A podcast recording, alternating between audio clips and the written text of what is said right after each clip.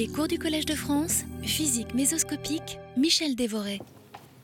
Bienvenue à tous et merci de participer à ce cours.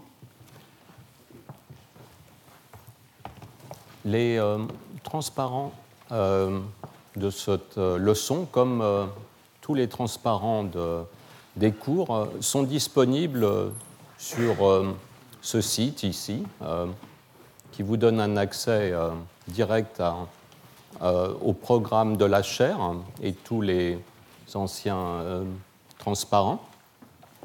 vous pouvez y avoir accès aussi en passant par le site du collège. Aujourd'hui, nous allons traiter euh, cette euh, question qui est euh, de savoir comment on peut arriver à mesurer les très faibles déplacements d'un nanorésonateur mécanique dans les limites quantiques.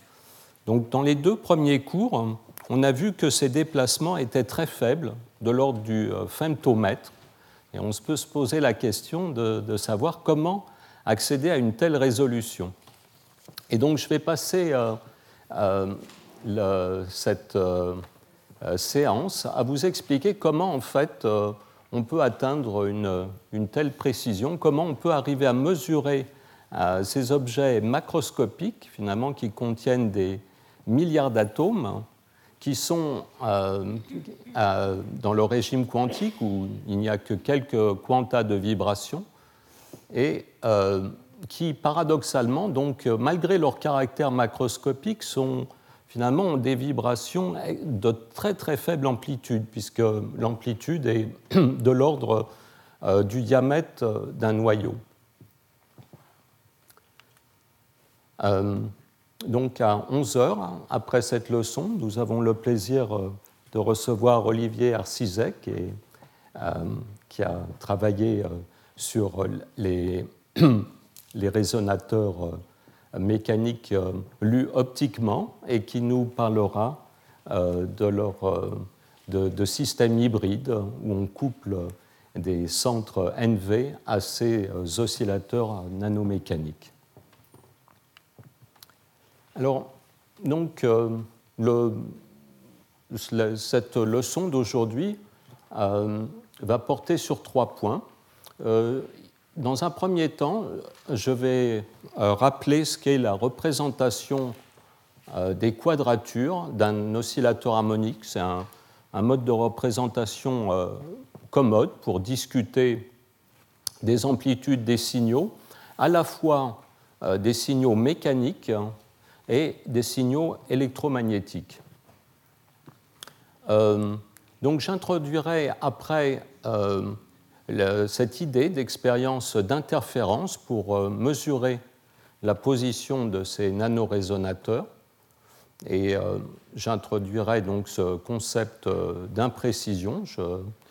J'expliquerai comment finalement c'est le, le, bruit de grenaille des photons, que l'on peut voir aussi comme finalement le bruit de Johnson de la source euh, radiofréquence, dans le cas des systèmes électromécaniques, comment euh, ce, bruit, finalement, euh, limite la, précision de la mesure de position.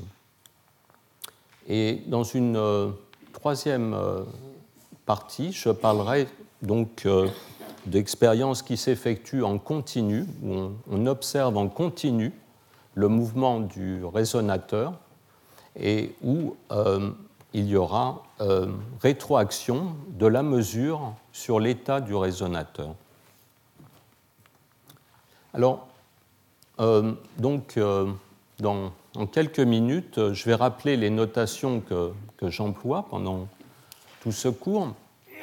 Donc, nous avons deux types de résonateurs. Nous avons un résonateur mécanique et je note euh, grand X les déviations de la position de la masse par rapport à sa position d'équilibre. Mais euh, nous avons aussi en même temps des résonateurs électromagnétiques qui peuvent être euh, optiques, comme dans ce cas ici du résonateur Fabry-Perot, ou des résonateurs micro-ondes. Et exactement comme il y a une variable de déplacement mécanique grand X, il y a, on peut, on peut considérer que le champ électrique dans ces résonateurs constitue une variable de déplacement électromécanique, électromagnétique. Pardon. Alors, l'oscillateur euh, harmonique euh, à cet Hamiltonien euh, quadratique, ici, j'utilise les opérateurs bosoniques B et B croix qui satisfont à ces règles de commutation bien connues. Et donc, dans le cas d'un résonateur mécanique, la fréquence de l'oscillateur est donné par le rapport entre la raideur et la masse. L'opérateur de position euh, s'écrit comme euh, la somme de B et de B croix, multipliée par une quantité qui revient euh, tout le temps, qui va revenir tout le temps dans ce cours, qui est l'amplitude des fluctuations de point zéro, ce XZPF, qui est essentiellement la racine de l'inverse de l'impédance du résonateur. L'impédance du résonateur, c'est la racine du produit de la raideur par la masse. Il y a une quantité similaire, il y a l'amplitude des fluctuations de point zéro en impulsion, qui est essentiellement l'inverse à h bar sur 2 près de l'amplitude des fluctuations de point zéro en position. Alors, donc, euh, dans, le reste de ce cours, je vais beaucoup utiliser ce qu'on appelle euh, la représentation en quadrature de l'oscillateur harmonique, euh, qui est en fait des, des, opérateurs sans dimension qui sont le rapport entre le, les opérateurs euh, de position ou d'impulsion divisés par l'amplitude des fluctuations de point zéro. Euh, alors, je voudrais euh, indiquer à ce stade qu'il y a beaucoup de définitions possibles. Il a, couramment, vous, trouverez dans la littérature trois types de définitions pour ces opérateurs de quadrature sans dimension. Donc, c'est les coordonnées de l'oscillateur harmonique euh, euh, sans dimension. Euh, ici, j'adopte la convention de Serge Haroche et Jean-Michel Raymond, où on a mis un, facteur 2 au dénominateur. Il y a d'autres auteurs utilisent 1 ou racine de 2. Je, préfère ce choix qui, vous allez voir, par la suite entraîne un certain nombre de propriétés intéressantes on peut voir euh, ces opérateurs de quadrature comme euh, la partie réelle ou la partie imaginaire des opérateurs A et A croix. Ça, c'est euh, une. voilà comment c'est. Je, pense qu'on on peut se le représenter. pourquoi I et Q? Parce que, disons, dans le langage micro-ondes, euh, cette composante euh, de l'oscillateur est appelée la composante en phase, ici c'est hors phase. Alors, exactement comme B et B croix euh, ont un commutateur égal à 1, I et Q ont un commutateur qui est égal à I sur 2. Donc c'est comme, bien sûr, ces opérateurs sont sans dimension le commutateur est lui-même euh, sans dimension. Donc dans cette représentation, la déviation, euh, l'écart type euh, des, des, valeurs de ces opérateurs a, disons, est défini comme ceci, hein, c'est la racine carrée de, de la variance. Et donc euh, la relation d'incertitude d'Eisenberg euh, s'écrit de cette manière. Donc euh, le produit de, de l'écart type sur la composante en phase fois l'écart type sur la composante hors phase doit être nécessairement supérieur à 1 quart. Vous voyez, le, facteur 2 ici se traduit par en fait 1 quart plutôt que 1,5 h bar sur 2 pour x et p. Et cette propriété ici va être utile par la suite. Alors, elle est utile euh, en particulier lorsqu'on euh, s'intéresse à ce qu'on appelle les états cohérents. Alors, les états cohérents sont euh, des états propres de, l'opérateur d'annihilation. Et là, donc, comme je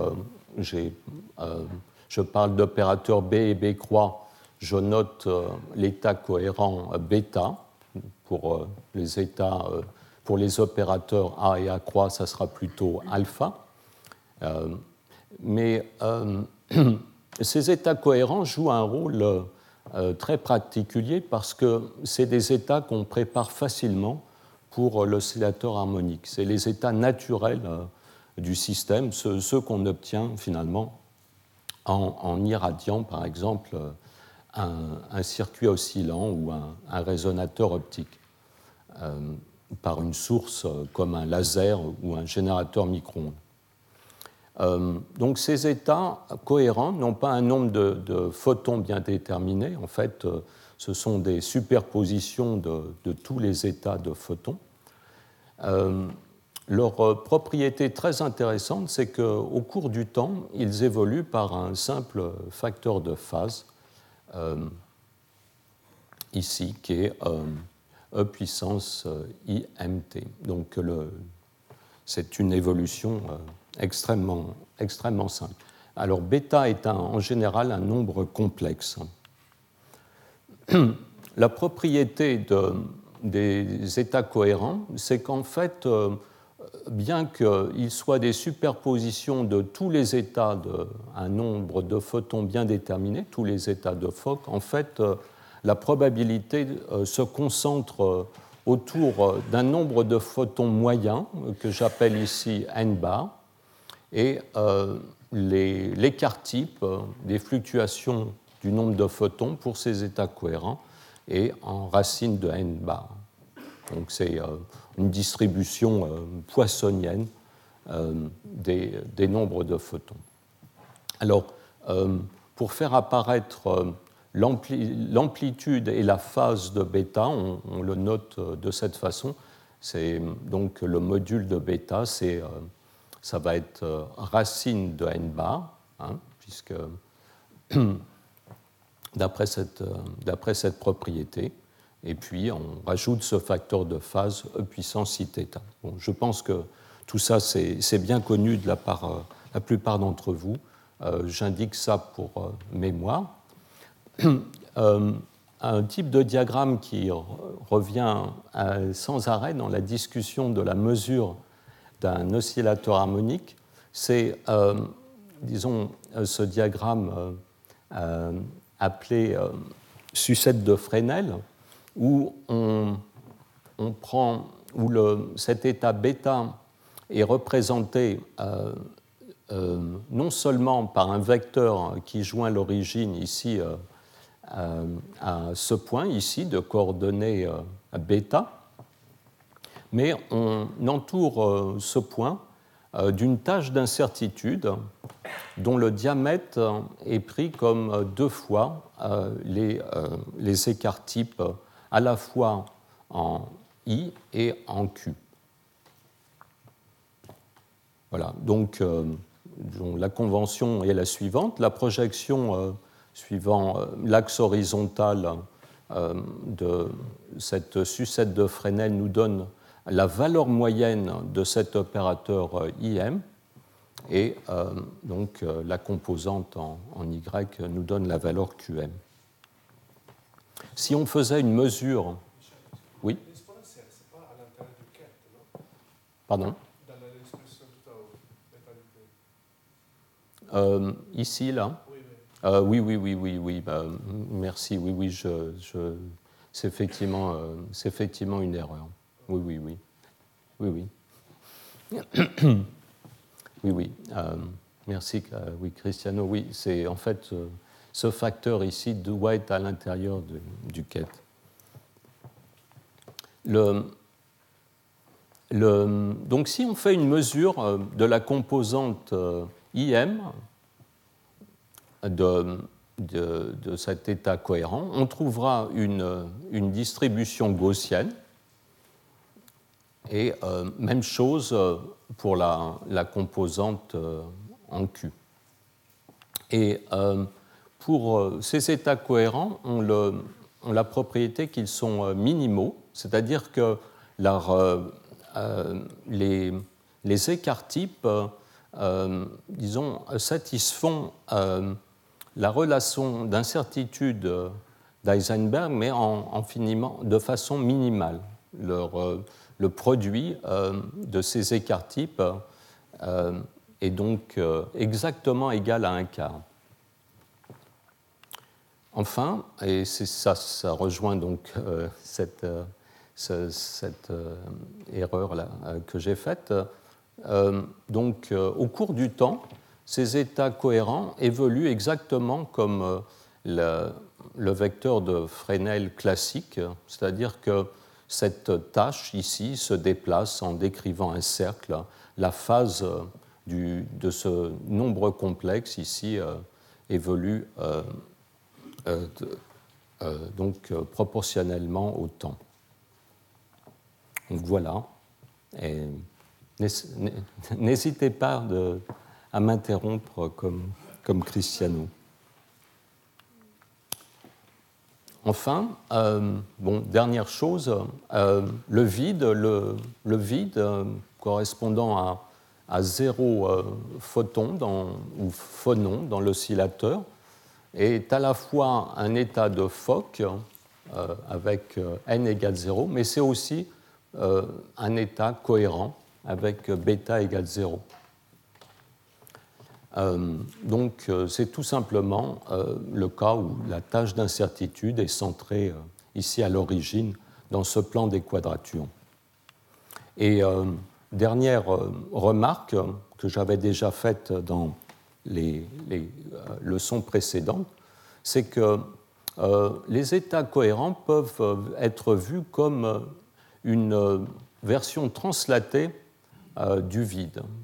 C'est-à-dire que en fait, euh, euh, donc, euh, ils, sont, formés d'un état du vide qui est translaté dans le plan des quadratures. Et tout ce qui est remarquable pour l'oscillateur harmonique et qui n'est pas vrai pour tout autre système, c'est que si on soumet l'oscillateur harmonique à une force dépendante du temps, eh bien, on, effectue cette, cette translation. Toute, toute force dépendante du temps ne va résulter que dans une translation. D'où le, disons, euh, c'est pour ça que ces états cohérents jouent un rôle particulier, c'est que lorsque vous appliquez une force dépendante du temps à un oscillateur, ben vous ne faites que translater euh, le, fondamental. Très bien. Donc ça, c'est juste un, rappel euh, des notations. Maintenant, une autre idée que nous avons besoin d'introduire, c'est euh, l'idée de paquet d'ondes. Euh, un oscillateur n'est pas forcément euh, un oscillateur qui est une, disons, une onde stationnaire, ce n'est pas forcément un système mécanique lié un système mécanique ou électromagnétique lié, ça peut être aussi un signal qui se propage euh, le long d'une euh, ligne de transmission ou euh, finalement un signal lumineux, une, impulsion lumineuse. donc un paquet d'ondes qui a une enveloppe dont la longueur est très grande par rapport à la période peut être vu comme euh, un oscillateur harmonique. Et on, parle là d'oscillateur harmonique volant. Le, paquet d'ondes, en se déplaçant au cours du temps, euh, disons, a une dynamique euh, qui est semblable à celle d'un oscillateur harmonique. on peut écrire donc le signal correspondant à ce paquet d'ondes à partir des quadratures que j'ai introduites précédemment. Et ces, deux, ces, deux, quadratures, finalement, vont définir l'amplitude réduite du signal. cette notion revient sans arrêt on parle euh, pour ce paquet d'ondes ici d'un mode temporel, euh, euh, qui est en quelque sorte l'équivalent d'un mode spatial. donc vous savez que lorsque l'on envoie un, signal, il peut emprunter, dans le cas, disons, d'un signal radiofréquence, plusieurs câbles possibles. optiquement, on peut avoir plusieurs faisceaux possibles euh, les faisceaux sont, euh, disons, euh, sont indexés par le vecteur K, le, K transverse, le, vecteur d'onde transverse, la composante transverse du vecteur d'onde, et aussi le point d'origine du, du, faisceau. Il y a toujours une certaine incertitude, une certaine dispersion, à la fois pour le centre du mode en position et euh, en, euh, vecteur d'onde, ou ici, euh, dans le cas du mode temporel, une dispersion autour de la fréquence centrale et une dispersion autour de, disons, du, centre de gravité du paquet d'onde. Le, un mode temporel est, est, caractérisé par le fait que l'étendue en fréquence euh, de du mode ici est, l'inverse euh, de la euh, durée en temps du paquet d'ondes. Hein. C'est donc cette, le, pas des, modes temporels dans l'espace temps-fréquence, c'est 2 pi multiplié par l'inverse de la durée du paquet d'ondes.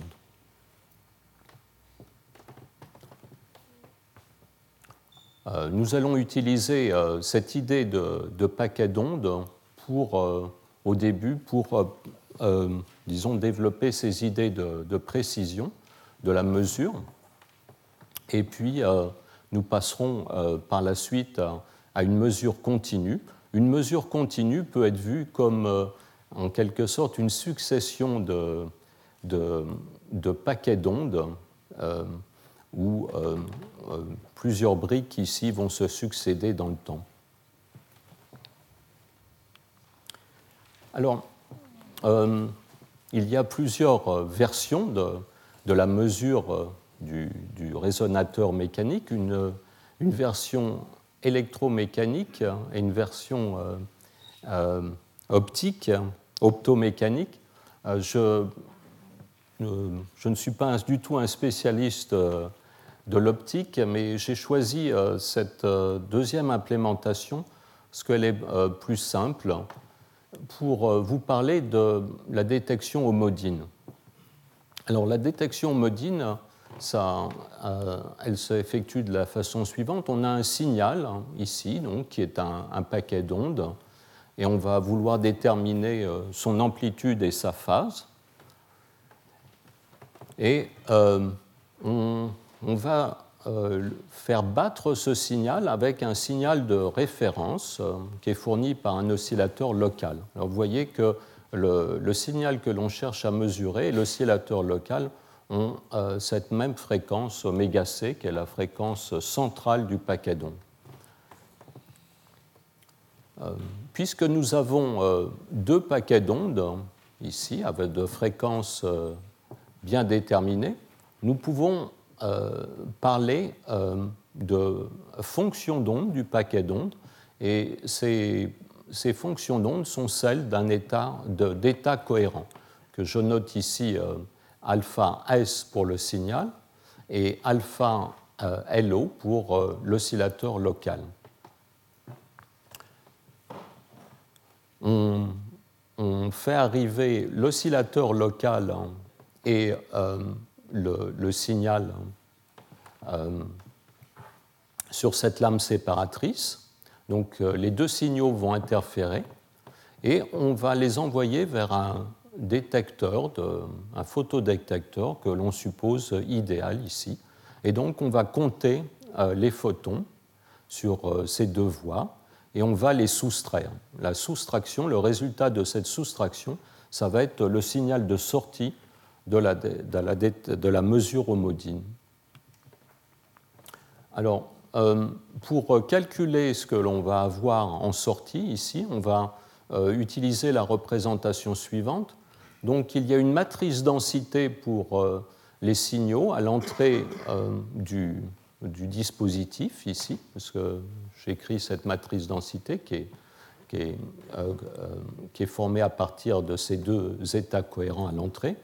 Et je vais suivre non pas euh, cette fonction d'onde alors qu'elle se propage le long du dispositif, mais je vais suivre les opérateurs de champ. On peut faire l'un ou l'autre pour calculer les valeurs moyennes des quantités que l'on mesure on peut soit euh, considérer que les opérateurs euh, sont fixes et que c'est les fonctions d'onde qui évoluent au cours euh, à l'intérieur du dispositif, ou considérer que c'est les opérateurs qui évoluent.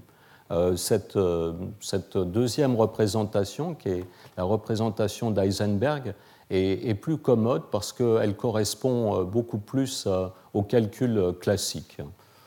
Donc la façon dont ça marche, c'est que euh, donc vous avez les amplitudes de champ ici, qui sont des opérateurs, contrairement au cas classique. Euh, mais à part ça, euh, les transformations de ces opérateurs, lorsque vous passez d'un composant à l'autre, finalement, sont très identiques, très semblables aux transformations que vous auriez pour des champs classiques. Donc, par exemple, ici, on a une lame qui va déphaser le faisceau de, de, pi sur 2. Et donc je multiplie euh, cet opérateur ici par i. Euh, la, lame euh, séparatrice a un comportement très simple. Hein. essentiellement, on, va se retrouver sur ces deux faisceaux avec la somme ici et la différence entre ces deux opérateurs. Le facteur euh, i, euh, ici, euh, disons dans ce, déphaseur à l'entrée, est là pour compenser le déphasage à l'intérieur de la lame séparatrice. Donc on se retrouve ici avec un faisceau somme et un faisceau différence. On va compter les photons dans ces deux faisceaux et euh, finalement, l'opérateur de sortie, euh, ce qu'on mesure à, la sortie de ce dispositif, c'est euh, la différence entre les deux nombres de photons. Maintenant, si on veut connaître par exemple les valeurs moyennes de ces opérateurs, on utilise les règles habituelles quantiques. Donc, par exemple, le nombre moyen de, photons ici va être donné par la trace de cette matrice densité fois euh, l'opérateur dont on a l'expression ici. Et finalement, euh, à la fin, euh, on peut avoir par exemple la valeur moyenne de cet opérateur D. Et voici, voici son expression. Elle est, elle est très remarquable puisque finalement, ce que la mesure homodine mesure, c'est la projection euh, de ces deux états cohérents l'un euh, sur l'autre. Hein, c'est ici le produit scalaire, vous reconnaissez le, produit scalaire de deux nombres complexes.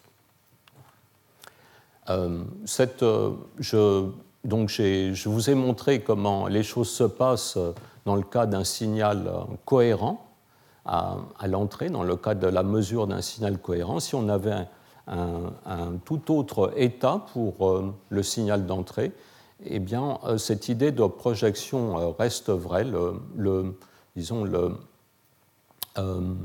la sortie de la détection homodine, c'est à, cette amplitude près de l'oscillateur local, ce sont les composantes I et Q du signal, mais projeté par rapport à une direction déterminée par la phase de l'oscillateur local.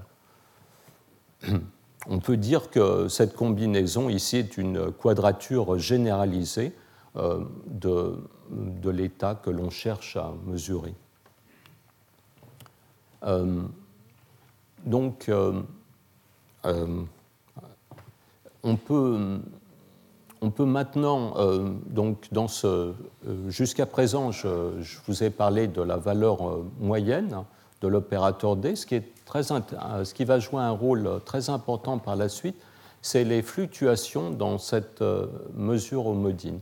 Elle ne va pas être, elle, cette mesure va se faire, va donner des résultats fluctuants, puisque en fait, par exemple, dans le cas d'états cohérents à la fois sur euh, ces deux faisceaux, eh bien, les deux faisceaux qui repartent sont des états cohérents, donc ils n'ont pas un, nombre de photons bien déterminé. Et donc euh, cet opérateur ici de, nombre de photons va fluctuer, donc la différence aussi. Et, et donc le résultat de cette mesure homodine est fluctuant euh, et on va, euh, disons là, calculer euh, ces fluctuations. Alors, pour calculer ces fluctuations, on, va le, faire, par exemple, on va supposer qu'on peut, on peut traiter, c'est tout à fait légitime, puisque l'oscillateur local est un état incohérent qui contient un très grand nombre de photons on, va développer euh, cet opérateur de champ pour l'état cohérent autour de sa valeur euh, moyenne. Euh, la valeur moyenne de A, je vous le rappelle, donc c'est ce nombre alpha qui détermine l'état cohérent. Et les fluctuations autour, disons, de cette valeur moyenne sont notées delta A LO. Et j'utilise ici cette décomposition pour, euh, euh, pour, euh, pour calculer la différence N1 moins N2. Ce qui est remarquable dans cette différence, c'est qu'un certain nombre de termes s'éliminent. En fait, cette élimination est très importante parce que les fluctuations sont corrélées, les fluctuations, le, le, nombre de photons détectés sur la voie 1 et 2 sont corrélés et euh, la mesure, euh, disons, homodine est, plus précise que ne laisserait supposer les fluctuations sur chacun des détecteurs. dans cette, euh, cette, valeur moyenne, on trouve deux termes, hein, deux, types de termes. On trouve des termes dont les fluctuations sont d'ordre n à la puissance 1,5, où n est le nombre de photons dans l'oscillateur local. Et ici, un autre terme euh, qui contient donc le produit euh, des fluctuations de l'oscillateur local par euh, les, fluctuations du signal. Et ça, ces fluctuations ici sont de l'ordre de l'unité, et donc on les élimine lorsque l'oscillateur local est, intense. Et finalement, on arrive à ce résultat tout à fait remarquable. Donc dans la limite où un, on a un très grand nombre de photons dans l'oscillateur local, on peut dire essentiellement que le résultat de la mesure homodine, cet opérateur D, c'est à ce, facteur de euh, près ici, c'est euh, une quadrature euh, de l'oscillateur que l'on cherche à mesurer. Donc cette, cette, mesure est très importante puisque finalement elle correspond à finalement la mesure de la position en, unité réduite euh, de, l'oscillateur euh, correspondant au signal. Euh, donc cette, cette, formule ici nous permet de comprendre les fluctuations dans le, le résultat de la mesure.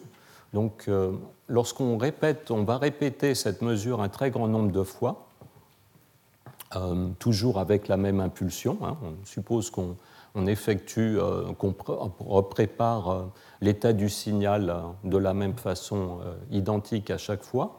On, on lance l'expérience toujours avec la même impulsion dans l'oscillateur local, eh bien, les résultats de toutes les mesures vont correspondre à, cette, vont, donner cette distribution de probabilité qui est centrée sur la valeur moyenne de cette quadrature généralisée, ici que j'appelle euh, petit x. Hein. J'ai réservé i et q pour euh, les quadratures euh, particulières, en phase et hors phase, mais lorsqu'on fait varier la phase de l'oscillateur local, on va pouvoir mesurer n'importe quelle quadrature généralisée.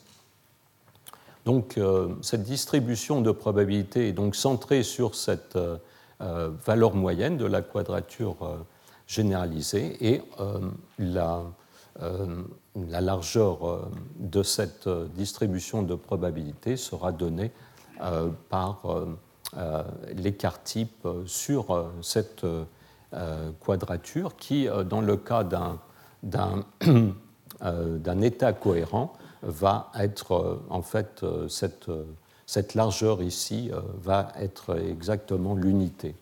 Donc, l'avantage de la discussion de, tout ça en de, ces quadratures, c'est que les distributions de probabilité, dans le cas des états cohérents, ont une largeur euh, unité. Oui Je comprends pas pourquoi les fluctuations euh, de gauche sont de l'ordre de racine sont plus importantes que celles de droite. Ah, alors, euh, c'est en fait ce terme ici est d'ordre racine de n, où n est le nombre de photons dans l'impulsion de l'oscillateur local, alors que ces fluctuations sont euh, de l'ordre, euh, en quelque sorte, euh, sont d'un ordre plus faible, enfin sont de l'ordre de l'unité, on peut dire.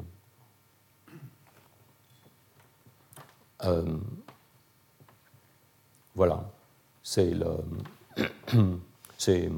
ce qu'on retrouve ici, par exemple. Euh, ici pour euh, l'oscillateur euh, correspondant au signal. On va avoir ici une amplitude pour la valeur moyenne qui va être en, racine de petit n, où petit n va être le nombre de photons dans le signal, pas dans l'oscillateur local. La largeur de la distribution, elle, elle, elle est exactement 1 dans le cas d'un état gaussien. Voilà. Donc, euh, la mesure euh, homodine, donc elle réalise une espèce d'opération de projection. On, peut représenter euh, l'état du signal par une distribution dans, dans, le plan des quadratures. disons, l'outil précis pour cette distribution, c'est en fait la distribution de Wigner, mais euh, si l'état est, semi-classique, si c'est un état gaussien, on peut voir euh, cette, euh, cette, distribution sera une, une, distribution qui serait tout à fait analogue ou un, un, une probabilité de trouver l'état du système dans ce plan.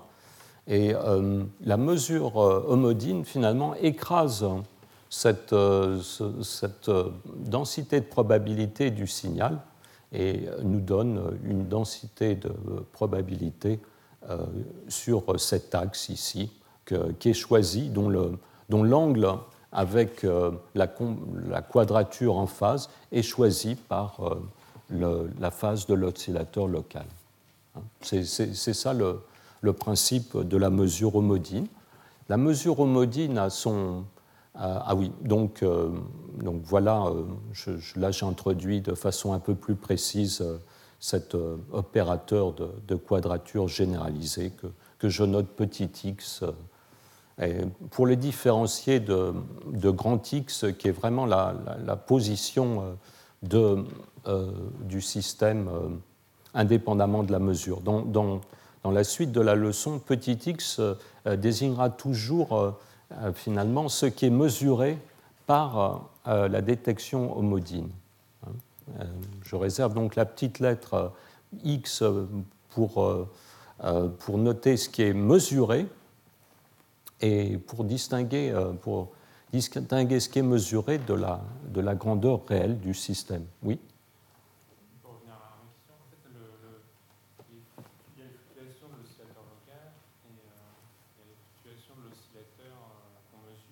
Oui. Oui, oui. Euh, donc, ce qui, est, ce qui, est, remarquable dans le, la mesure homodine, évidemment, euh, à condition bien sûr qu'on s'affranchisse d'un certain nombre, qu'on puisse négliger. Euh, donc, si les détecteurs, ce comptage de photons se fait avec une efficacité proche de 1, eh bien, on peut négliger les, enfin, essentiellement euh, ces fluctuations de, l'oscillateur local peuvent être négligées parce que relativement elles sont petites. Une façon de voir la chose, c'est qu'un état cohérent, euh, eh bien son amplitude, on peut revenir, euh, disons, il faut revenir à cette, euh, image de la, de la, sucette de Fresnel. Euh, donc la sucette de Fresnel a une amplitude, il y a le, elle est, disons, le bâton de la sucette et varie comme la racine carrée du nombre de photons, hein, alors que son diamètre est toujours 1. Donc, euh, lorsqu'on augmente le nombre de, photons, finalement, euh, les fluctuations euh, de l'état sont de plus en plus négligeables. Ça, c'est quelque chose de tout à fait, crucial. Donc, euh, l'oscillateur local étant beaucoup plus fort que le signal, ces fluctuations, à lui, euh, sont en fait négligeables. Le, les fluctuations de la mesure vont être dominées par euh, les fluctuations qui sont contenues dans l'état du signal et non pas euh, dans l'état de l'oscillateur local. C'est une propriété absolument cruciale. Et euh, bien sûr, tout ceci, donc, tous ces raisonnements supposent que les, le, le, photodétecteur a une efficacité proche de 1. Voilà. donc, c'est très important de faire le point à ce niveau-là euh, la mesure homodine, c'est essentiellement, on réalise concrètement une mesure euh, de position pour euh, l'oscillateur. Hein. C'est comme si vous me mesuriez la position de l'oscillateur. Donc les fluctuations que vous allez voir, ce sont les fluctuations de position de l'oscillateur. Et ceci est vrai dans la mesure où on peut négliger les fluctuations de l'oscillateur local lui-même, qui en fait vont convoluer cette distribution par euh, une autre gaussienne qui est euh, donnée, euh, qui traduirait les fluctuations de l'oscillateur. Mais en, première approximation, cette façon de, voir les choses est la bonne. La, détection homodine est une mesure de, de position et ces fluctuations sont dominées par les fluctuations de l'oscillateur que l'on mesure. Oui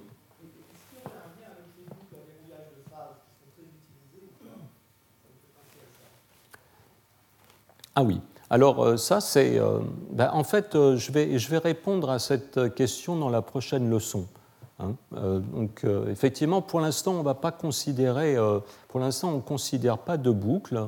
on va considérer uniquement que l'oscillateur local envoie son, son signal, mais qu'on n'asservit pas, on ne fait pas de, de, boucle de, verrouillage de phase. Mais la question est, est tout à fait Donc pour l'instant, c'est le, le, schéma le plus simple. On suppose que la, la phase de l'oscillateur local est, est, définie une bonne fois pour toutes.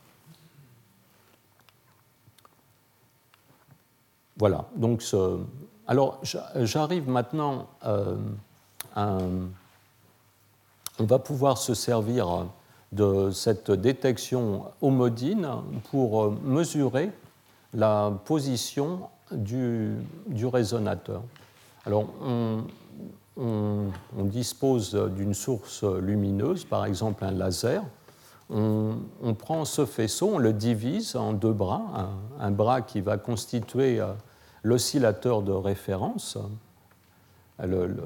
et puis euh, un bras plus faible, beaucoup plus faible, qui va servir à effectuer la mesure. Ça va être, ça va être euh, ça le, c'est le signal qui va voyager le long de ce bras qui va effectuer euh, la mesure de position de l'oscillateur. Alors là, j'ai simplifié beaucoup les choses. Je, euh, demande aux opticiens dans la salle de me pardonner. Euh, ici, bien sûr, pour séparer le faisceau direct et le faisceau réfléchi, il faut plus qu'un simple, une simple lame séparatrice. Enfin, j'ai indiqué, euh, j'ai mis deux traits ici pour montrer que le système est plus compliqué.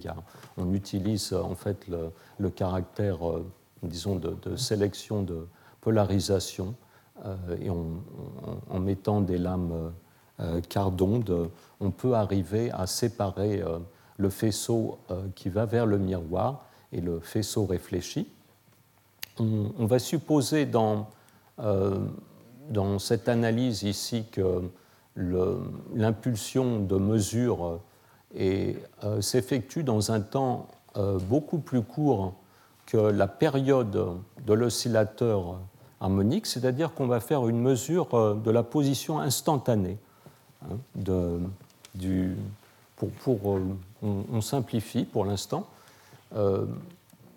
Alors, bien sûr, cette, cette, période ici euh, euh, cette, durée de l'impulsion est bien plus grande que la période elle-même de la fréquence de mesure, mais euh, ceci est tout à fait, cette condition est tout à fait possible puisque la fréquence utilisée pour la mesure est très très élevée par rapport à la fréquence de l'oscillateur. Ceci est vrai dans le cas optique, bien sûr, mais aussi dans le cas micro-ondes.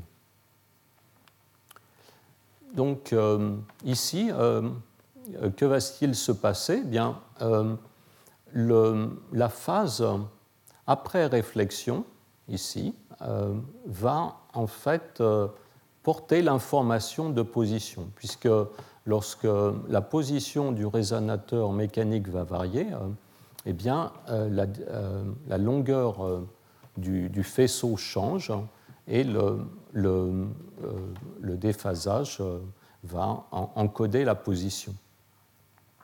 Euh, ici, je, fais une, hypothèse qui est toujours très réaliste, c'est que finalement, les, variations de position du résonateur sont très petites par rapport à la longueur d'onde ici. Donc cet angle ici euh, et, en fait euh, cet angle de phase ici est toujours très petit euh, devant un radian. Oui.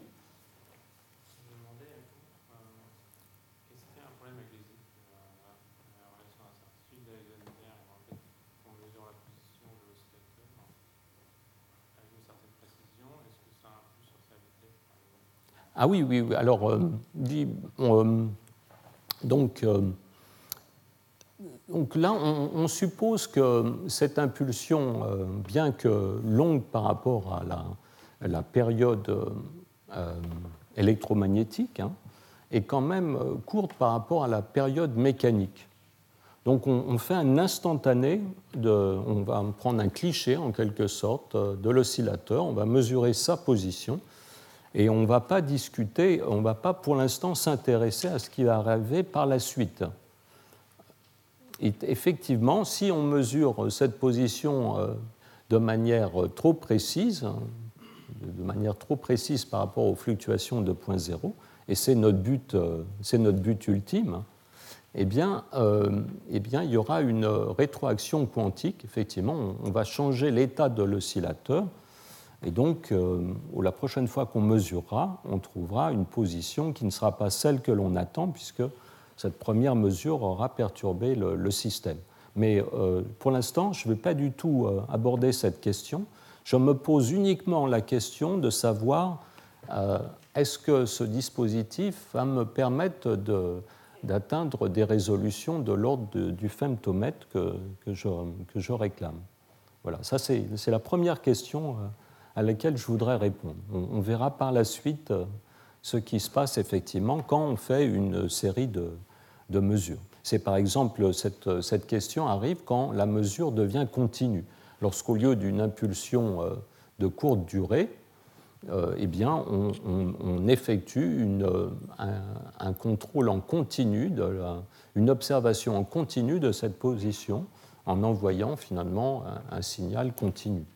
Ce signal continu, d'ailleurs, euh, donc je le répète encore, peut être vu toujours comme une succession d'impulsions. Donc en fait, euh, cette question de la rétroaction de la mesure, enfin sur euh, sur euh, le système peut être vu comme le problème, bon, plutôt que de, faire une seule mesure, j'en fais plusieurs euh, successivement, et je m'intéresse à l'influence de la première mesure sur les, sur les suivantes. Donc là, j'insiste bien, pour simplifier, je ne, je ne parle que d'une mesure.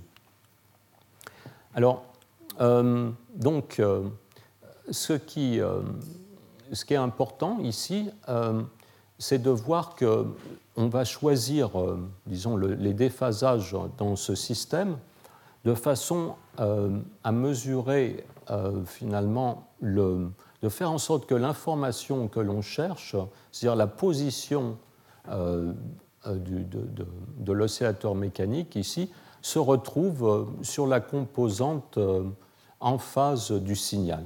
C'est-à-dire que on va euh, faire en sorte pour que, euh, que lorsque l'oscillateur est à l'équilibre, lorsque ce petit delta x est égal à 0, eh bien, euh, la, composante suivant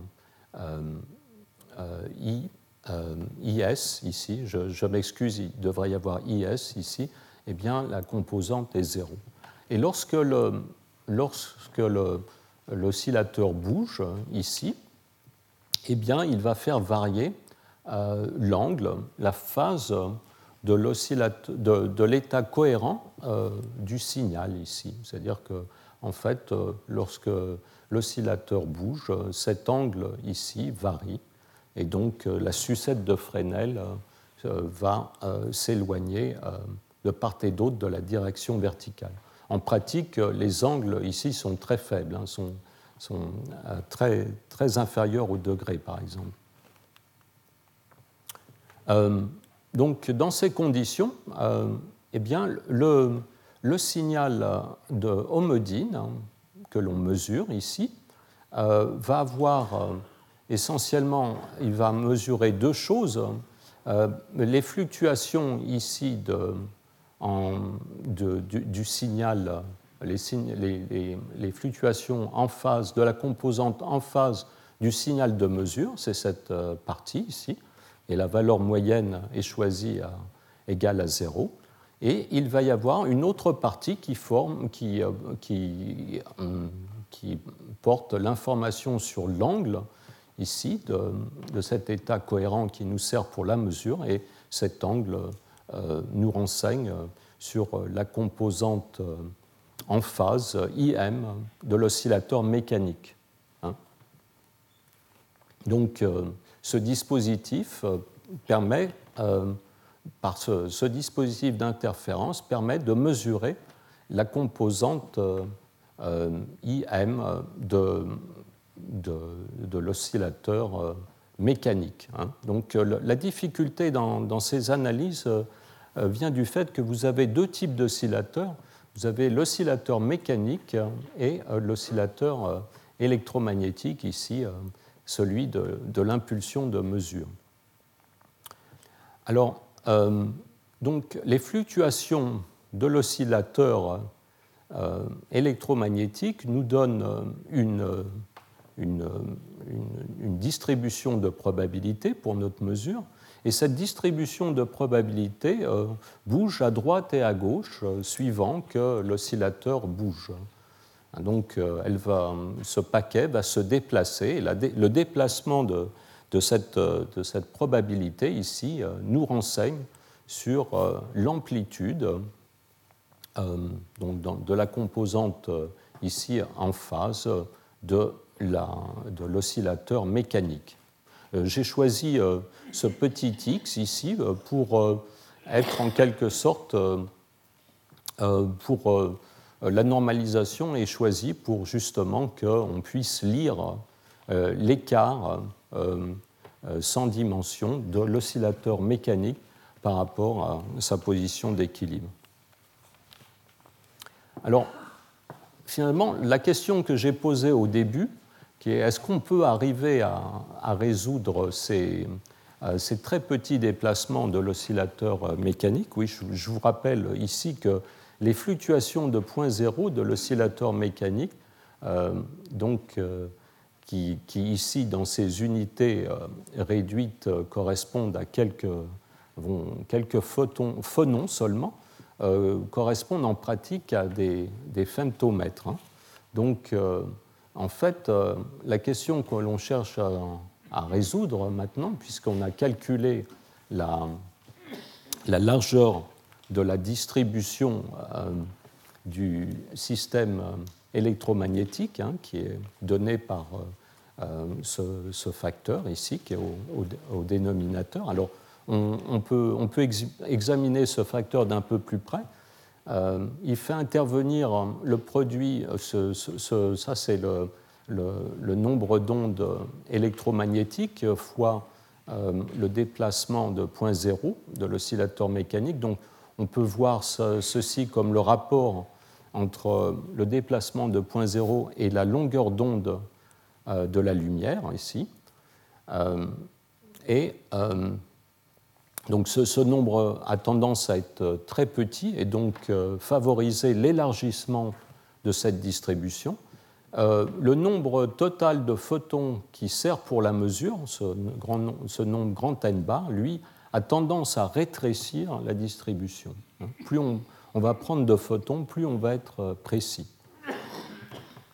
Donc euh, toute la question, finalement, la, question de cette, euh, précision dans ces mesures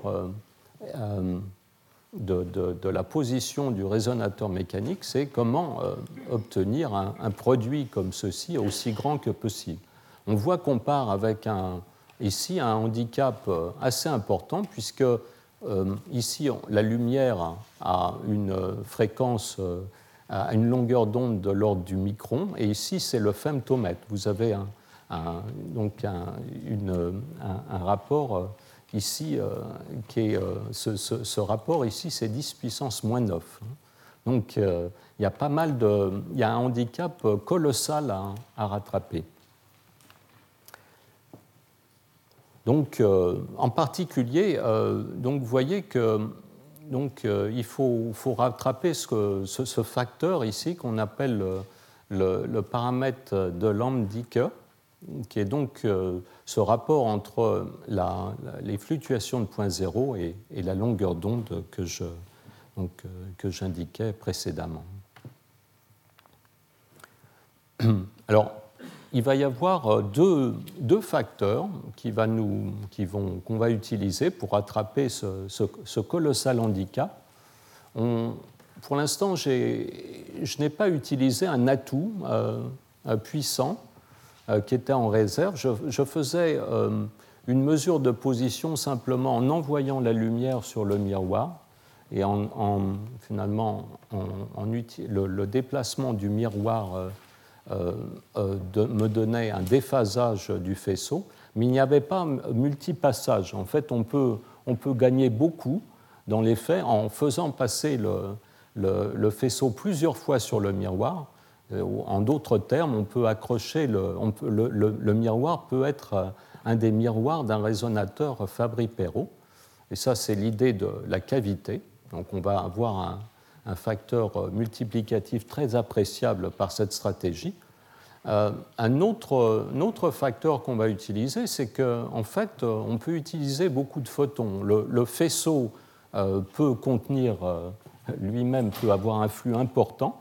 Il y a bien sûr des limites à, ce flux, puisqu'on ne veut pas non plus qu'il y ait trop de lumière parasite qui viennent chauffer l'oscillateur, donc on ne peut pas augmenter ce nombre de photons dans le faisceau, le flux dans le faisceau de façon indéfinie, mais on peut quand même, cette impulsion que j'ai présentée peut, durer longtemps. On, peut, on a quand même beaucoup de temps pour faire la mesure, puisque, en fait, non seulement la fréquence mécanique est beaucoup plus faible que la fréquence optique, mais en fait, euh, le véritable temps qui, compte là, euh, dans la, mesure du système mécanique, c'est le temps qui est déterminé par euh, en fait, le facteur de qualité. Plus le facteur de qualité est important pour le résonateur mécanique, plus finalement son amplitude, l'amplitude de vibration euh, va changer lentement au cours du temps. Et si on stroboscope le système euh, convenablement, finalement, on va pouvoir euh, répéter la mesure un très très grand nombre de fois et donc finalement avoir, disons, amener un très grand nombre de photons pour le, système. Ça va être ça finalement les deux, les deux facteurs. Donc voilà le, voilà le schéma. Euh, donc, euh, du, finalement de, la plupart des expériences. Donc on a une cavité euh, électromagnétique qui est couplée à l'oscillateur mécanique. Donc on avait vu ce, système maintenant dans les deux dernières leçons. On, dénote par kappa le temps de résidence des photons dans la cavité et ce kappa ici euh, va être euh, très très, euh, très faible par rapport à la fréquence électromagnétique. Hein. Le, on va supposer le facteur de qualité extrêmement, extrêmement bon. Et dans un premier temps, mon, raisonnement ici va supposer que le, temps d'acquisition, le temps de mesure, va être quand même très, euh, très grand par rapport à, l'inverse de, de, kappa. C'est-à-dire qu'on va quand même sonder ce Fabry-Perot par un, signal très monochromatique hein, qui va être euh, contenu euh, dans la largeur en, fréquence du, du Fabry-Perot. donc là, l'angle que l'on va mesurer, l'angle, finalement, c'est un, angle de dé, de déphasage à la réflexion sur le Fabry-Perot. Euh, cet angle de déphasage, plutôt que d'évoluer linéairement avec euh, la fréquence, dans le cas d'un simple passage sur euh, le miroir attaché au résonateur mécanique, ce, déphasage ici des, une forme de marche avec disons, une raideur des marches qui correspond à ce qu'on appelle la finesse de la cavité. Donc, qui est en fait, euh, que l'on peut voir aussi comme le facteur de, qualité du mode euh, de, fréquence le plus bas de la cavité. Euh, voyez, si, je déplace un petit peu le miroir, je vais changer la, la, fréquence euh, du mode fondamental et toutes euh, les autres fréquences, évidemment, par homothétie se déplacent et je peux avoir un effet euh, assez important pour si, le, disons, le, mode est un mode élevé dans la cavité. Une autre façon de voir la chose, c'est que j'ai multiplié la sensibilité de ce dispositif ici par rapport à un simple passage j'ai multiplié la sensibilité du dispositif par rapport aux, déviations en position par euh, le facteur de finesse de la cavité. C'est-à-dire euh, que l'on peut voir aussi comme le nombre de passages euh, d'un photon, le nombre d'allers-retours d'un photon dans la cavité avant qu'il ne s'échappe par, du fait du coefficient de réflexion non égal à 1 du miroir. Et vous voyez donc, euh, ça c'est le premier atout dans notre manche. On, euh, ce facteur de finesse, ou le facteur de qualité dans le cas des, résonateurs électromagnétiques qui fonctionnent en général sur le mode ici le plus bas, c'est euh, ces facteurs de qualité qui peuvent atteindre 10 000, voire 100 000, nous donnent déjà un facteur de, très intéressant pour accroître la sensibilité du dispositif. Alors j'ai mentionné plusieurs fois qu'il y avait un parallèle étroit entre la mesure homodine faite en optique et les mesures micro-ondes. En fait, ce parallèle est développé ici. Donc la mesure optique, c'est une mesure en quelque sorte d'interférence. On prend un laser qui est qui est asservi en, intensité et en fréquence. Et on, finalement, on le divise en deux faisceaux. Et on, cette, ce dispositif d'interférence avec euh, deux détecteurs ici euh, nous permettent de, mesurer finalement euh, le, déphasage le long d'un des bras. Hein. C'est une mesure en quelque sorte qui, qui, effectue un minimum, qui rajoute un minimum de bruit à au signal. L'analogue micro-ondes, c'est le suivant. En fait, euh, pour, euh, dans le domaine micro-ondes, on, peut disposer de plusieurs générateurs que l'on peut déphaser les uns par rapport aux autres de manière arbitraire. Ça n'a pas vraiment d'importance puisque la cohérence de deux générateurs micro-ondes l'un par rapport à l'autre peut, durer des, dizaines de minutes. Donc euh, euh, la stabilité relative euh, des sources micro-ondes est, nettement supérieure à celle des lasers. Donc le signal qui nous sert pour la mesure peut provenir par exemple d'un premier générateur. Il, il va euh, en quelque sorte repondir là sur un, oscillateur euh, de type LC, qui est l'équivalent du Fabry-Perot. mais exactement comme pour le Fabry-Perot, on peut définir ce facteur d'amortissement externe ici, kappa, qui va déterminer finalement le facteur de, qualité du, circuit LC. Donc euh, le, signal euh, ici transmis va nous, exactement comme dans le cas optique, va porter une information de phase reliée à la position euh, ici, non pas du miroir, mais de, cette plaque du condensateur.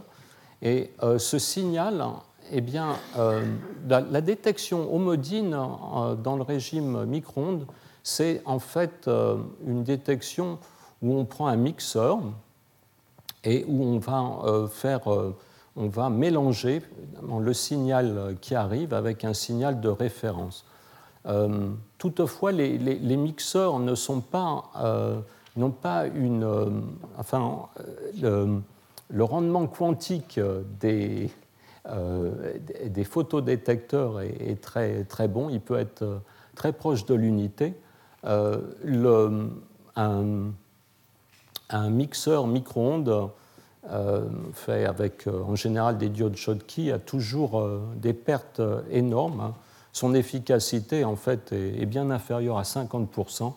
Et donc en fait pour, pour pallier à ce problème, il faut absolument amplifier le signal avant le mélange. Et donc c'est là où les amplificateurs Josephson limités quantiquement euh, sont, très utiles. En fait, euh, ici, j'ai représenté un amplificateur euh, sensible à la phase qui, donc, qui utilise en fait la même référence que l'oscillateur local et qui va permettre d'amplifier le, très faible signal qui provient de, l'oscillateur micro-ondes ici, sans, bruit du tout. Enfin, essentiellement, on va se retrouver ici dans un schéma tout à fait analogue à celui de la détection homodine. Hein, je, rappelle ici que dans un schéma où vous avez une chaîne où vous essayez donc de mélanger des, signaux, eh bien, euh, ici, euh, vous mettez le, mélangeur, euh, le mixeur en premier, sans amplificateur, eh bien, vous payez le, bruit en, conversion.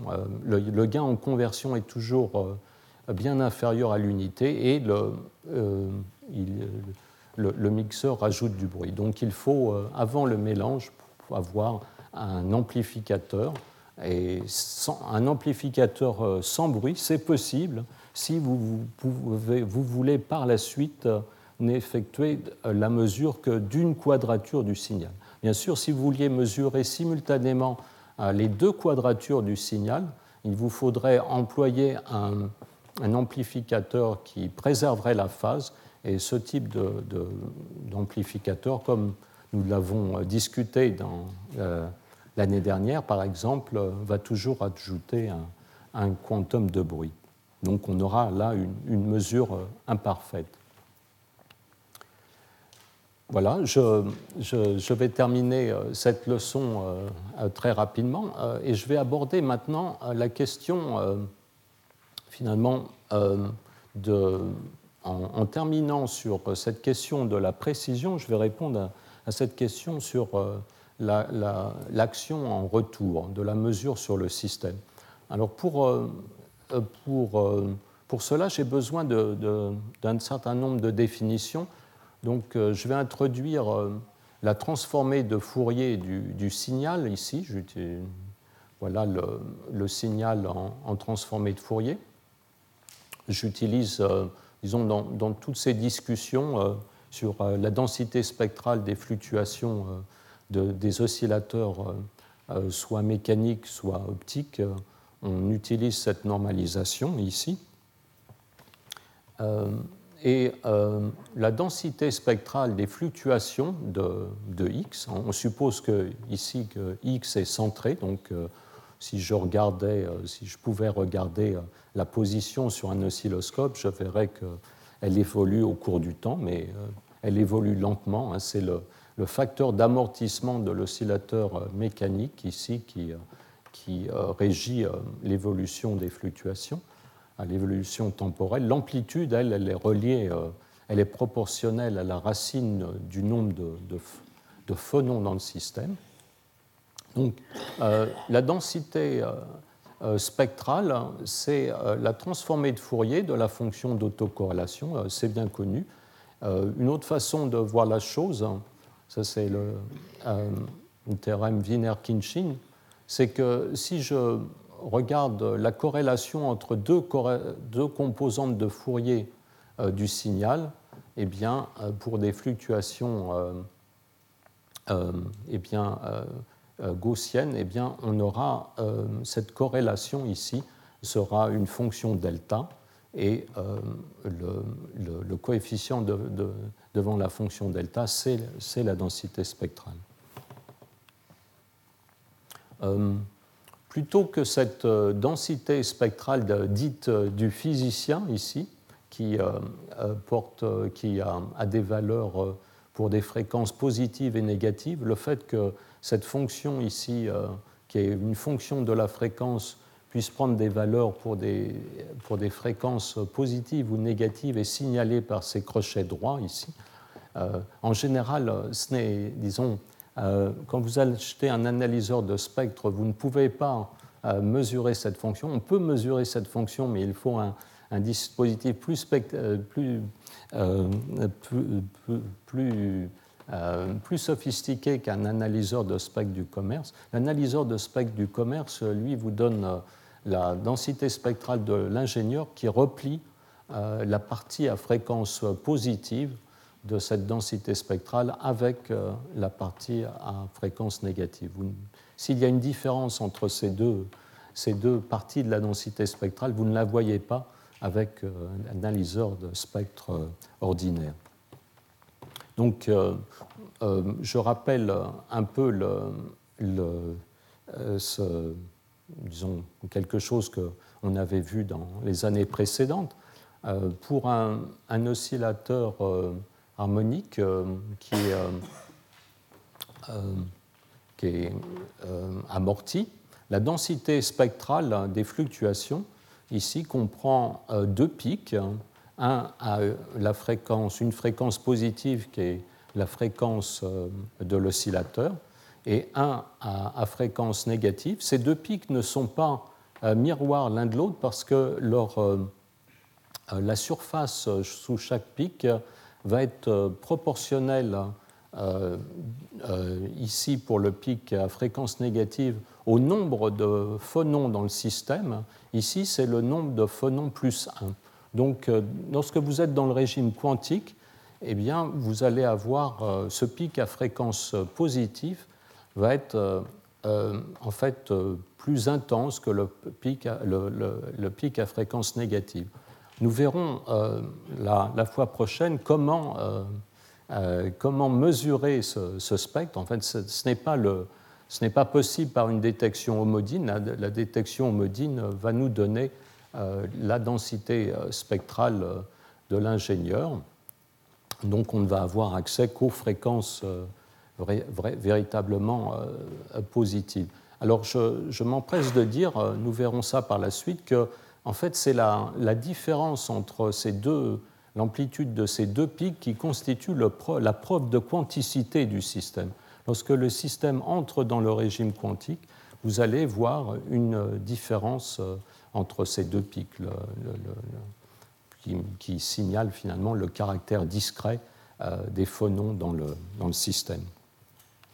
Je, termine euh, là très rapidement. Donc, pour dans le cas de. On va maintenant considérer une mesure homodine continue. Et là, donc, euh, plutôt qu'une une impulsion unique avec un nombre de photons euh, moyen, à la fois dans le, signal et dans l'oscillateur local, on, a plutôt, on va plutôt paramétrer la mesure par euh, le flux de photons.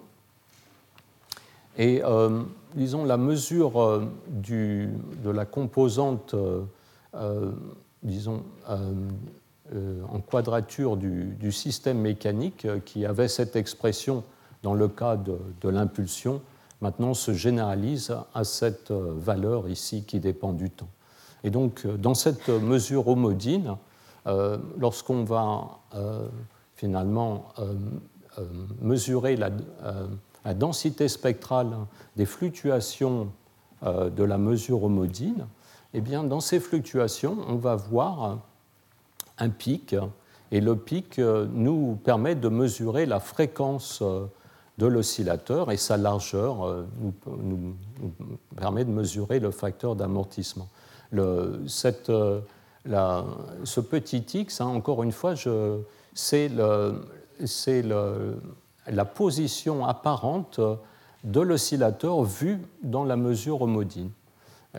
Dans ces unités, d'ailleurs, la hauteur du pic euh, va dans le régime euh, quantique, où finalement on aura, pu éliminer tous les phonons de l'oscillateur, nous aurons euh, en fait exactement 1, sur gamma pour la hauteur de ce pic. Ce, pic mesure finalement l'écart type. La hauteur de ce pic, c'est la mesure de l'écart type des fluctuations de position du système. Hein, elles, sont, elles sont concentrées ici finalement à la fréquence de mesure, à la fréquence de résonance de l'oscillateur mécanique. Et donc vous voyez, pour en fait, euh, en quelque sorte, la largeur de, ce pic, euh, c'est son inverse, la largeur en fréquence. Donc on peut ici avoir, euh, disons, quelques centaines de Hertz ou 1 kHz. On peut donc avoir des temps d'intégration absolument fabuleux pour euh, la mesure euh, de, ce pic. Et donc, euh, finalement, ça, là, je réponds en fait à la question de, la, mesure de ces très faibles fluctuations. on peut accumuler ce signal pendant des temps suffisamment grands, donc envoyer suffisamment de, photons dans le système pour résoudre la hauteur de ce pic. Alors, finalement, euh, qu'est-ce qui va se passer en fait dans une euh, mesure euh, continue, homodine de la position? Eh bien, le, ce pic que j'avais dessiné précédemment ici, ça c'est le pic qui correspond à la densité spectrale des fluctuations de l'oscillateur. Et là, là, je vais répondre à votre question. Euh, mais euh, ça, c'est en, supposant euh, que la mesure est suffisamment précise pour qu'on ait, ait pu supprimer complètement l'influence du bruit de grenaille des photons du système de mesure lui-même. Ici, on ne, on ne, voit que les fluctuations de l'oscillateur mécanique. Et on, On suppose aussi, dans, cette densité spectrale qui a cet exposant zéro, que l'action en retour de la mesure sur le système est négligeable. En réalité, en réalité donc, on, ne va pas mesurer ce, pic, qui est le pic nu, en fait, les fluctuations intrinsèques de l'oscillateur. Euh, ce pic va être recouvert de deux, euh, de deux influences. D'abord, il y a l'imprécision de la mesure qui est due à ce, bruit de grenaille, disons la, convolution finalement de la mesure par euh, le bruit de, l'oscillateur optique qui a servi à le mesurer. Donc ça donne un, fond euh, qui est ici plat, euh, parce qu'on suppose que la, la, largeur du résonateur optique est bien supérieure à, à la largeur euh, du résonateur. Et puis, il va y avoir cette fameuse rétroaction. Le fait que l'on mesure l'oscillateur, si on, cherche à résoudre sa position trop précisément, en fait, on augmente son impulsion, enfin euh, les fluctuations de l'impulsion. En fait, euh, la mesure euh, commence à fournir de l'énergie au résonateur. Donc, quand la mesure chauffe le résonateur. Donc, on va avoir en fait un pic plus grand. Et donc, l'accroissement de hauteur du pic, c'est cette rétroaction. Et alors, il est très intéressant de voir ce qui se passe lorsqu'on euh, effectue la mesure de ce pic, lorsque je mesure la hauteur de ce pic, donc je mesure la densité spectrale au, maximum de ce pic, et là je regarde euh, ce qui va se passer en fonction euh, de, la, du nombre de photons dans la cavité. Alors ce, ce n bar ici maintenant signifie le, le nombre de photons résidents circulant dans la cavité. Donc il est proportionnel au, nombre au flux de photons qu'on envoie pour la mesure. Et euh, ce qui est absolument remarquable, c'est que euh, lorsqu'on augmente le nombre de photons dans la cavité, donc dans l'oscillateur qui permet, l'oscillateur électromagnétique qui permet de mesurer l'oscillateur mécanique, eh bien, comme je l'avais annoncé, l'imprécision diminue parce que les fluctuations relatives sont de plus en plus petites. Euh, donc, en fait, l'imprécision diminue, elle diminue, donc ce fond euh, diminue, mais à un moment donné, euh, eh bien, on ne peut pas vraiment euh, descendre en dessous du, du, niveau, du mouvement de point zéro de l'oscillateur mécanique parce que cet effet de rétroaction prend le dessus au fur et à mesure où notre, imprécision va diminuer et va devenir comparable les, fluctuations de point zéro, eh bien, on, aura exactement atteint le moment où on commence à chauffer euh, l'oscillateur avec la mesure. Et donc, si on augmente encore cette, euh, ce nombre de photons, eh bien, euh, eh bien cette densité spectrale augmente. C'est maintenant, mais ça, c'est dû à la rétroaction. Et en fait, c'est intéressant de voir que sur cette échelle, ces deux, euh, asymptotes ici se croisent exactement euh, à l'amplitude correspondant au, euh, au, mouvement de point zéro du résonateur. Disons que cette mesure continue ici ne, ne peut jamais atteindre exactement la mesure des fluctuations de point zéro du résonateur. Elles sont toujours convoluées par une gaussienne qui a exactement la même largeur que ces fluctuations de point zéro. C'est ce que, cette convolution euh, minimum, c'est ce qu'on appelle euh, finalement la standard quantum limit. Euh, ça va résulter d'un compromis, le, meilleur compromis possible entre l'imprécision de la mesure et le bruit en retour. Et il se trouve, hein, et ça on, verra, on verra ça dans, les, leçons qui viennent, eh bien c'est que ce compromis, ce chauffage de, l'oscillateur, il, euh, euh, il, va mettre en quelque sorte dans l'oscillateur l'équivalent d'un demi-photon de bruit. C'est-à-dire que, disons, si on additionne le demi-photon des fluctuations de point zéro et euh, les fluctuations finalement un peu de type thermique ajoutées par la mesure, eh bien, on a une énergie qui est égale à un seul photon. voilà, j'ai terminé cette leçon. Je, vous laisse juste sur ce transparent qui, qui vous explique un petit peu pourquoi dans ce domaine on parle d'imprécision et non pas de, résolution. Hein, l'imprécision, dans cette mesure de, de, euh, la position du résonateur euh, mécanique est due au caractère euh, aléatoire du comptage de photons. On cherche à mesurer une position d'un oscillateur et on compte des photons. On sent que ça ne marche pas vraiment. C'est exactement la même chose qui se passe dans le fond lorsqu'on essaye de mesurer la, la, si un, une pièce de monnaie est et euh, biaisé ou pas, hein, le, biais, euh, le, biais, ne peut se mesurer, statistiquement se mesure en effectuant des essais. Et euh, on est obligé de répéter un, grand nombre d'essais pour, pour, pour, avoir, pour augmenter la précision. C'est assez différent, par exemple, d'une mesure spectroscopique où, par exemple, vous avez une fente, vous sélectionnez dans une lumière diffusée une, une certaine euh, bande. Et là, euh, il n'y a pas de, a priori euh, de caractère aléatoire dans la résolution. Hein. Et c'est là où on parle plutôt de résolution plutôt que d'imprécision.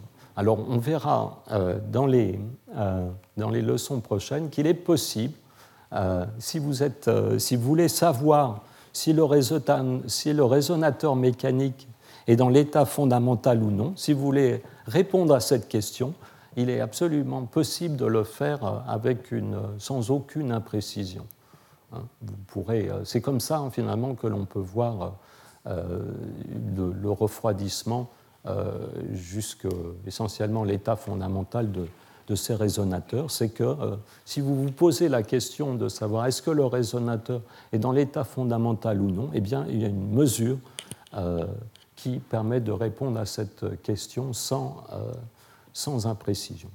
Voilà, je, m'excuse pour avoir été un peu long cette fois et je vous remercie pour euh, votre attention. Retrouvez tous les contenus du Collège de France sur www.colège-2-france.fr.